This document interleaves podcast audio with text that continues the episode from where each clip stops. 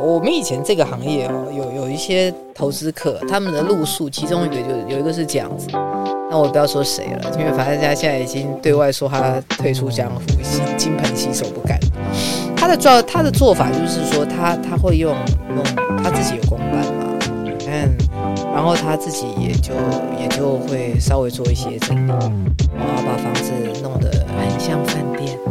啊，他对外的说法是说，他因为以前住过很多饭店，感觉很好，然后然后就用这个方式来去做经营。欢迎来到艾克斯的财经世界，我会邀请来宾一起探讨股票和房地产。如果你觉得节目内容很受用，对你有帮助，请帮忙用 iPhone 手机按下右上角的追踪，这对我会是非常大的鼓励和支持。今天我们继续邀请到我的房地产老师，住商不动产的执行总监徐嘉欣。嗨，明文好，各位听友大家好。嗨，嘉欣姐，上一集我们有聊到，就是在预售屋的市场呢，其实是你有观察到这里的买气还是持续增加。那能不能就六都都帮我们分析一下？诶，我们这样说几个事了哈。第一个是说，先回头来看看哦，因为你也知道市场空方已经大概从。大概从各位入行入行或者说了解房地产开始，就已经不停的叫空了嘛，哦，那我们来看看，我要补充一下，那个张教授，哎、哦，不是，是张教授吗？哎，是是是，张教授他已经翻多了，他说他看不到。二零二四年空方有下跌的理由，那怎么办？诶，这个事情哦，各位可能第一个张教授以为是以为是弓长张教授，没有，不是弓长张教授，是不是弓长张的张金鶚教授？是张定轩张教授。哈，那那那个张教授，我个人很尊敬他了。哈，就是张定轩教，我个人很尊敬他。我我个人很尊敬他原因有几个，是说第一个是说他虽然是学者了，可是他个人不大会有一些立场。哦，就是虽然他也是工厂张教授的的的徒儿，可是他的他他有一些观念我，我我个人还蛮欣赏的。一个是说多就多，空就空，市场没救就没救，市场会很好，它就很好。哦，这个这个是我觉得不容易的事啊。然后第二个的话，就是说他在。虽然是自己做学者，可是他我我认为他是他跟很多的学者的角度可能不大一样，他会从财经的逻辑去做思考。按在台湾这几年下来哦，你如果纯粹用居住思考，你绝对是没有办法想通台湾不动产市场怎么会这个样子啊！但你如果从那个财经的财务的角度上面思考，然后你如果从资金的角度上面去思考，你约莫也就可以了解。这也是为什么艾克斯我很佩服他的原因，就是他在很短的时间之内哦，他就可以 pick up 整个房地产的一些重点。哦，那那我我们如果说从这样子的角度上面来看的话啦，就是张教授也认为翻多，他应该有几个背景，一个背景是说。目前市场上面的资金行情哦，然后还有就是通膨的状况，那看起来通膨的状况其实没有缓解啊。台湾的通膨还算好过的哦，因为我们的油电水都是控制的。那你如果去其他的国家，他们油电水就给它放飞了，放飞了之后，直接反映在日常的生活上面。就会让固定薪资的人活得非常的痛苦。那台湾这一块，我们因为很多东西都是政府补贴，所以日子还算过得去。哦，那但他也看到了这这这一块了哈。那这也是为什么现在很多人会想要把钱都往不动产放的原因。而且我们过去从一些呃市场面上面的指标，比如说。呃，现在的违约率哦，那比如说呃，房贷的政府的，就是你每个每个月，你大家可以从央行看到，包括预放比啦，高包括呃建筑的贷款啊，然后一般住宅贷款这些数据上面看起来，这个都跟过去的市场认知不一样。我我们在我自己入行的时候，我就舔为比大家早入行了十来年啊，我们那个时候所。所了解到的市况哦，是从大概在一九七零年之后的那个市场循环在走。那那个市场以前的市场循环是这样的，很单纯，十年一个 cycle，三三年两到三年一个多头，在这十年 cycle 里面会有两到三年的多头，然后七年左右的的空头啊。可是整个趋势价格的趋势是往上，就是说在这一波我们零三年之后，整个市况它变得很不一样。怎么说嘞？呃，一个是说，在零三年之后，我们利率来到了史上最低。我我前一阵才跟才问才去问打扰了我的那个老师张庄梦汉老师，呃，庄梦汉老师也是也是房产活字典的。那我我那时候我问庄老师，我说，哎，那个七七零年代哦，就民国大概七十八、七十九年那个时候，你们房贷利率大概多少趴？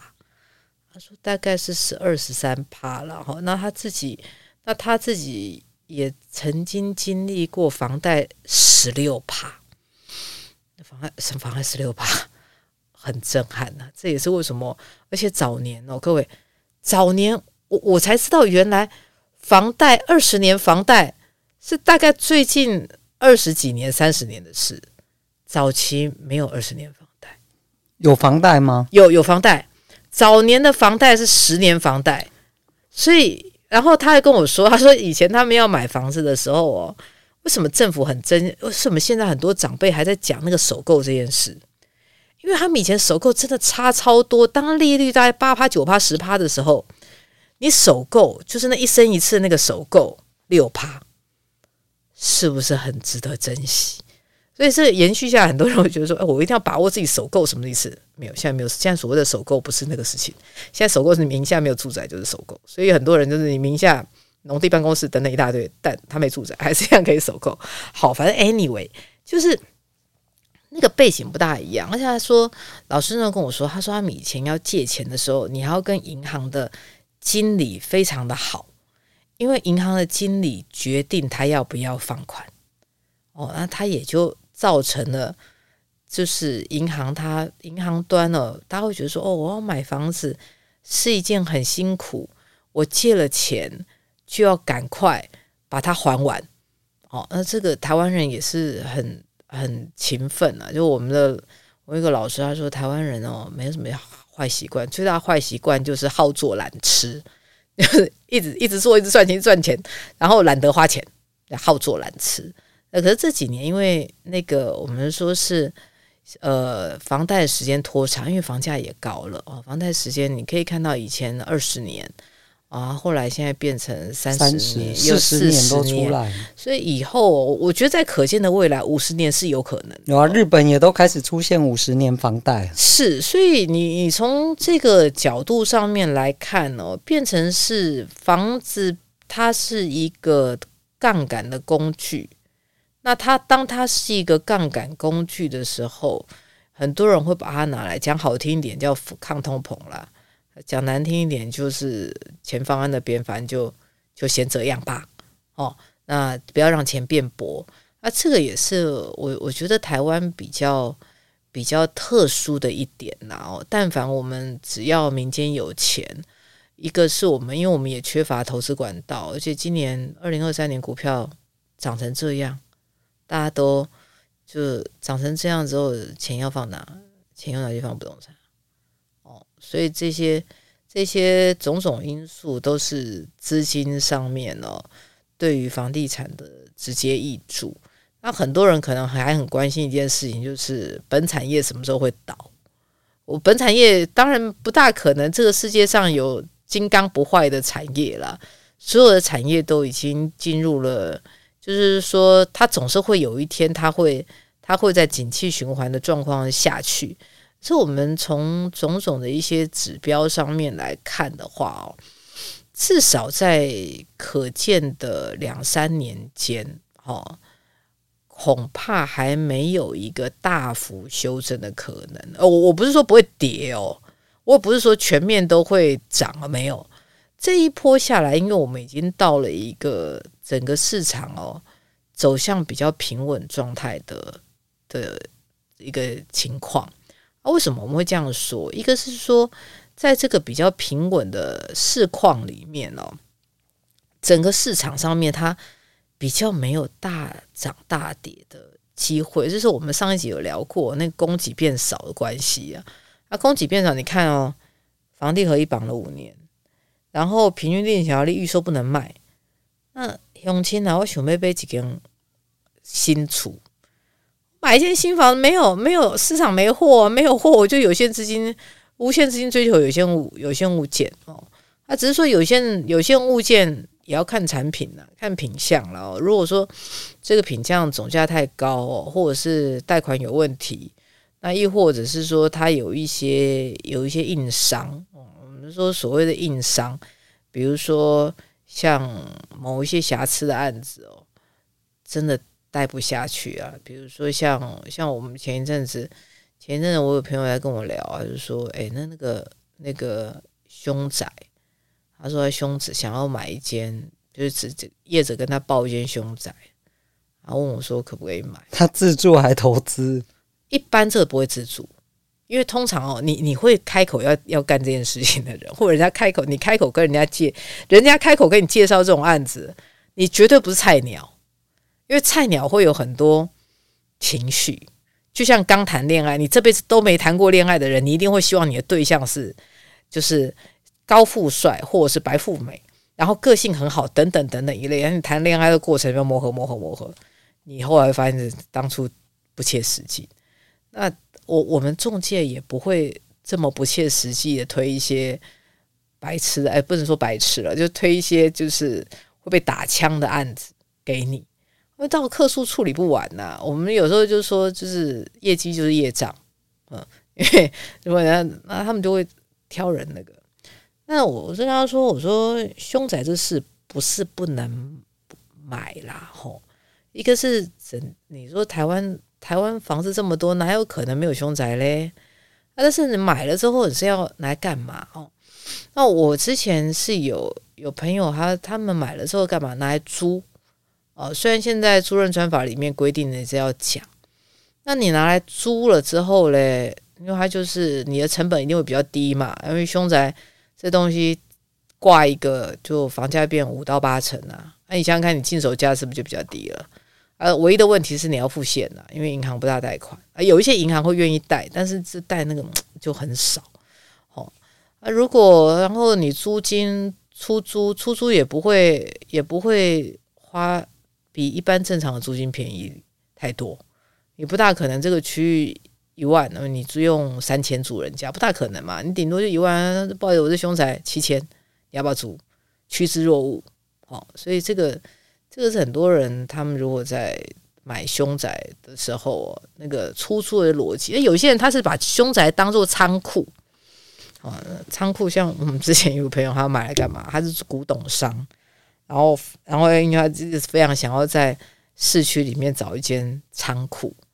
然后你也知道仓库，仓库它因为它有挑点，可是现在你如果一楼的房子又贵，好了就遇给他遇到一间凶宅，遇到凶宅就用半价，然后反正这个这房子就他就拿来囤货啊，这个也是也是一个选项啊。有一些人他是拿来做办公室，呃，做办公室最大的好处晚上不会有人加班，因为大家觉得就不大妙，所以晚上不大会有人加班啊，或者是做会所了，比如说。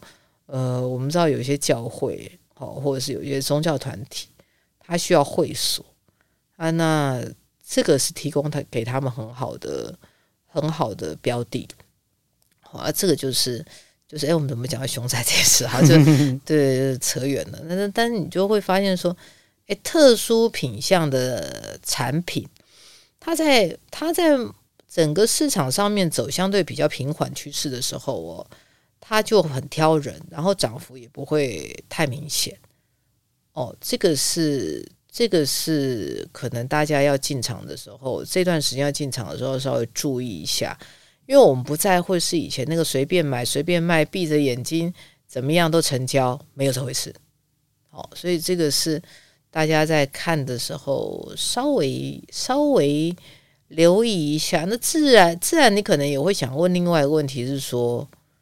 哎呀，我如果我要我要赚钱，哦，赚钱有没有什么可能？赚钱讲一句比较那个，我我以前刚做这一行的时候，然后我自己把自己家卖掉，然后又买了新的，我就知道原来自用是什么逻辑。然后我那时候投，想要学投资，投资本来问跟店长问说：“哎，投资这事情好想学。”店长也，店长我们学长就说：“学啊，拿钱来啊，就像玩股票一样。”啊，我就拿钱来学。我后来其实投资哦，讲破了就几个事了。你第一个，你进价比较便宜啊，你有办法出货啊，呃，中间会有一个价差，所以你在卖的时候，你大概，然后中间你在持有，因为现在你至少要持个三三到五年嘛，哈，你持有期间要有 cash flow。哦，说来很简单，但你会发现，当你把这三个东西放进去想的时候，没那么简单呢。对啊，尤其现在市场上的物件比较少的情况之下。真的是选择性会少很多啦，对，然后你就变成是你要赚加工钱呐，哦，像像明媛他有些装潢这件事情，那也跟人家聊那些装潢那些事情。对啊，我就在自己整修嘛，像我自己有一间是顶楼的，四楼的顶楼，然后我自己因为它的状况蛮差的，那顶楼漏水。那我后来就拜师，就直接请师傅教我怎么把顶楼漏水的问题解决。那我们就从先拿那个高压水枪把这些地方清干净，然后扫干净。那去买防水底漆，先上第一底，然后等它干了再上第二底。那再用弹性水泥呢，把那些裂缝处的部分把它补起来，这样夯不隆咚花下来也大概快一个月的时间。那当然做起来一定不像外面专业的那么美观啊，但是至少功能面我已经把它解决了。所以其实有时候你买便宜的物件，通常相对的它的品质就没那么好啦。所以还是要自己学一点呃基础的。就是整修的 DIY 啊，我觉得这可能对于你想走老屋出租可能会有一些实际的帮助了。但是那个身体也要不错，因为我扛那个水泥扛到五楼，扛了几趟我就发现我受不了，隔天就踢退就超酸的。哎，对啊，这除非就是年轻人要练身体。我们以前这个行业哦，有有一些投资客，他们的路数其中一个就有一个是这样子。那我不要说谁了，因为反正他现在已经对外说他退出江湖，金金盆洗手不干。他的做他的做法就是说他，他会用用他自己有公办嘛，哦，你看，然后他自己也就也就会稍微做一些整理，哦，把房子弄得很像饭店啊。他对外的说法是说，他因为以前住过很多饭店，觉得饭店很感觉很好，然后然后就用这个方式来去做经营。因为确实是，确实卖都可以卖的还不错的价钱，所以这个这个也可以同时把一些屋况比较不离不尽如人意的部分去做一些调整啊。哦，所以接接下来就会变成是说，呃，不动产不是赚一个，不只是赚一个时机财，它赚的东西哦，它会是一个智慧财。那、我们说智慧财，它会有三个部分啊。第一个部分就是你怎么样去取得比较便宜的案子，或者是说它有增值潜力的案子。那这个无论是成屋或者是预售，就变成是你要在这个行业有人，要有朋友哦。然后第二个的话就是说你在买了之后哦，你无论你进去看点，我觉得看点是一个，溢价是一个。然后其他的，比如说装潢是一个，好，你怎么去整理它？哦，然后包装是一个，好，这些是你整个在做智慧财的时候，说说我们现在现在名媛这算是比较正道的操作了。我我们有一些人他操作是那个什么产权三个兄弟持有，然后有一个兄弟是乐色，从法拍市场里头就弄出来，然后再怎么去谈整合。哦，那个就就难度比较高一些一些。啊，但是他那个利润就会就会很惊人。啊，但那个也是不是每个人都可以这样操作的。哈，所以所以如果我们说是，然后中间你在经营上面哦，怎么样换现金进来哈，然后你可能透过我们上一集聊过囤屋税有没有冒起来给它降，想个办法同屋税做个公益出租人一类的哦，把中间持有税负降下来啊，这个大概。大概是你可以看到最后再去做销售，那销售完了之后，你这个资金这笔钱要去哪里？哦，所以我我最近这这十几年来哦，以前刚以前人家在问的时候都，都都问说能不能卖，因为傻傻的跟他们讲说要卖啊不卖啊。我后来有一因为遇到了一些事情，我都我我觉得这个这个是我目前如果人家问我要不要卖，我大概唯一的建议，我会告诉他说，你去想想，你卖了之后你钱要干嘛？如果你想不到，你不要卖。哦，因为但凡我遇过。就是卖了之后没有一个好，没有几个有好下场。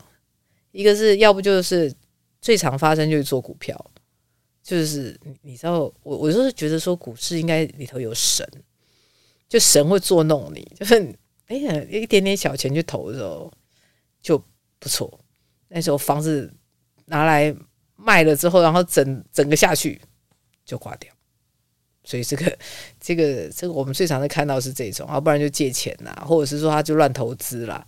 哦，所以这个不动产为什么台湾人这么喜欢它？其实有它道理在啊。不，我这里补充一个观点，嗯，就是我觉得蛮有道理的，就是大家在想哦，两千零三年、两千零二年是股市房市的低点，嗯，那那时候开始买房的人，在以前是二十年期的房贷。是。他还完了二十年，第一个他没有房贷，到二零零三、二零零四他没房贷了，嗯、再来他的房价不知道已经翻了几倍，对，然后他持有到现在，好啊，房价涨了，我也变有钱了，也不用再还贷款了，啊，我的钱要拿去哪里？是啊，我以前投资股票的经验不好啊，不然我再来买下一间，所以这可能也是房价。支撑的一个力道，因为买房赚钱的人，而且是赚了几倍的人，他的选择还是会再买下一间房，所以这也是为什么房价跌不下来很重要的因素之一，就是房子造成的财富效果会持续的支撑房价，不容易往下跌。只要台湾的经济不要出现大问题，基本上房价就不用担心。那我们来看一下美国的利率，就是在今年二零二四年呢，是有机会往下降息的。那大家预测，普遍市场是在猜第二季会出现明显的降息。那在台湾的部分，因为之前升息的幅度没有那么大，所以降息可能不会马上就跟进。但是至少呢，如果美国出现降息，这个资金行情就会开始在往上。尤其像二零二三年的十二月，美国的联总会这边就没有继续升，而且它的态度开始软化，比较属于一个温和的状况，所以就带动了整个全球的股市开始往上涨。当然，台股也是表现不错啦。因此呢，不管从资金面或是实际的经济面来看，二零二四年的房市。就是像我们一开头讲的，张教授说，目前他看不到悲观的理由。那当然，其实这几年这样也涨多了，我觉得要出现大涨，可能也是难度比较高了。但是至少会是一个比较是稳中然后小涨的一个格局，我觉得是蛮有机会看到。那不知道嘉欣姐怎么看？其实我我我的看法是这样，只要没有地缘政治的问题哦，台湾算是相对比较稳健。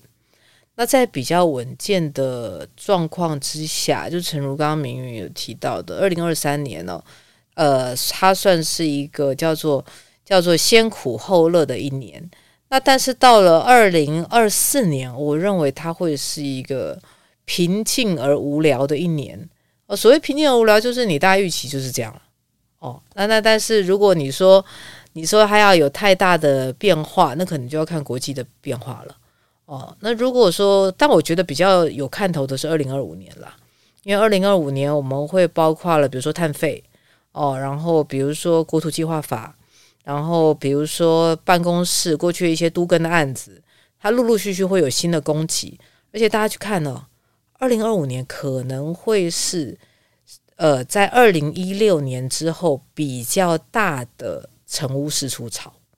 哦，因为很多人，我们从二零一六年看买卖移转，看看看，你看到二零二零年或是也是一个大的交易量，这些人在二零二五年会会充分的，可能他可以释出了。哦，所以这个我觉得会是我们可以注意的一点。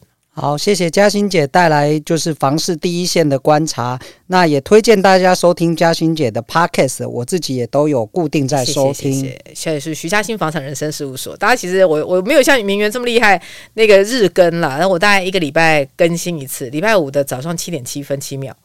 就大家有 Lucky Seven，对对，来聊一聊，然后来听一听，还有什么问题也欢迎各位给我指教，谢谢大家。好，好，那如果你觉得今天的内容对你有帮助，请点击撰写评论给我们，然后再给我们五星的好评。那今天节目就到这边，谢谢喽，拜拜。拜拜。